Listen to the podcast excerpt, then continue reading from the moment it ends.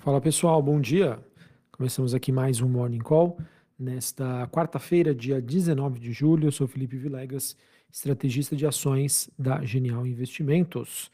Bom, pessoal, no cenário internacional, destaque para hoje envolve o movimento da libra esterlina, ela que acabou sofrendo aí uma queda notável, liderando então as perdas entre as principais moedas em relação ao dólar.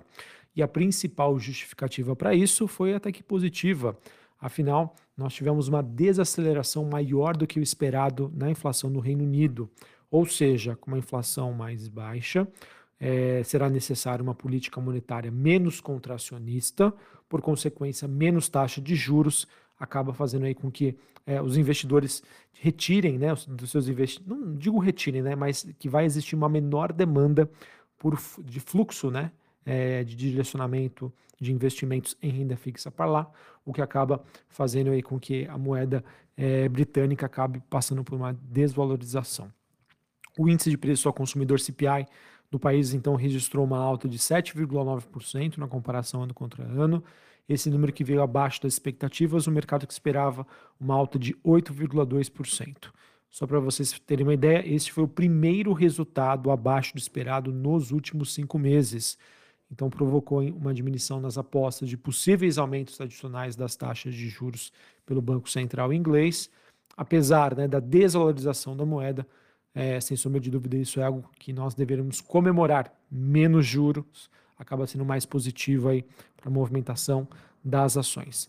E não por menos, pessoal, quando a gente olha aí as bolsas europeias, a gente acaba vendo aí um dia positivo, com Londres subindo 1,5% a bolsa, Bolsa de Paris subindo 0,36, Bolsa de Frankfurt na Alemanha alta de 0,09.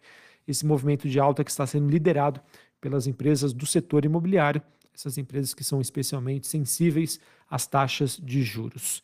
Quando a gente olha para o mercado agora nos Estados Unidos, nós temos S&P subindo 0,03, Dow Jones subindo 0,16 e a Nasdaq subindo 0,09.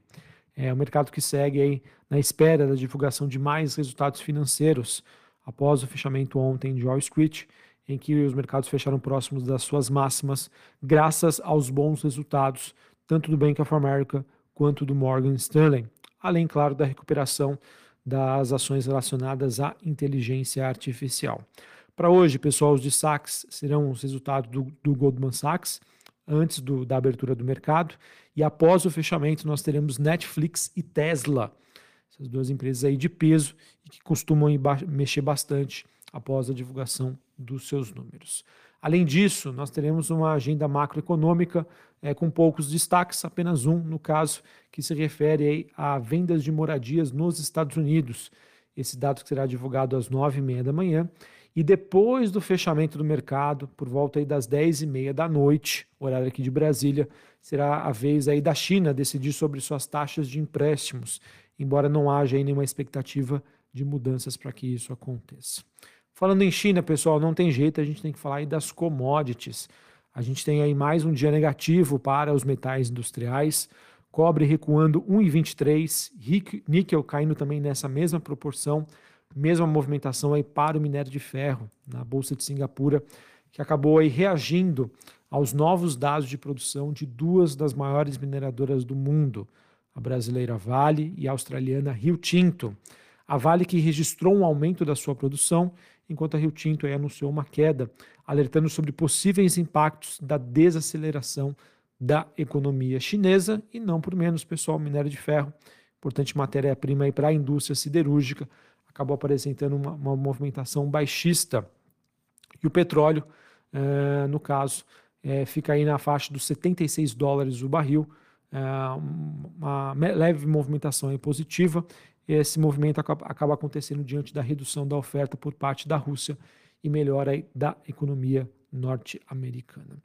Falando um pouquinho mais, pessoal, sobre o relatório recente aí da Vale de produção, ela que registrou uma produção de 78,7 milhões de toneladas de minério de ferro no segundo trimestre de 2023, o que acaba sendo um aumento aí de 6,3% em relação ao mesmo período do ano passado, superando a média das expectativas. O mercado que esperava uma produção em torno de 75,5 milhões de toneladas.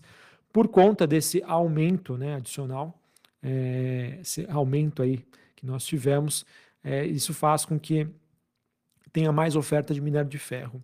E ora, se a gente já estava esperando né, um mercado enfraquecido, olhando para a demanda chinesa, isso faz com que a commodity acabe tendo aí uma movimentação negativa.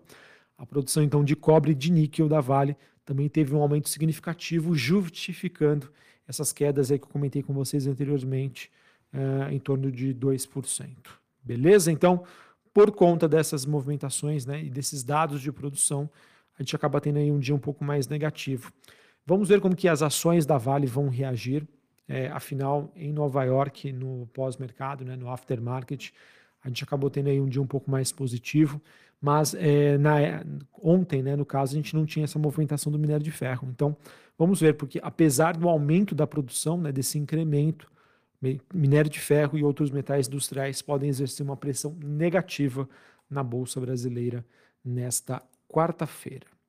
Bom, além disso, pessoal, para a gente encerrar aqui falando sobre o noticiário corporativo, nós tivemos a Energias de Portugal, ela que é controladora da Energias do Brasil, ela informou aí que aumentou a sua participação na empresa para 91,20% do total de ações ON. Esse processo que acabou sendo resultado aí da OPA, que aconteceu recentemente envolvendo Energias do Brasil. Também tivemos a Gafisa, é, de acordo com informações, aí, a WNT, gestora de recursos de Nelson Tanuri, teria aumentado aí a participação na Light. Perdão, pessoal, eu falei, Gafisa, mas não tem nada de Gafisa, né?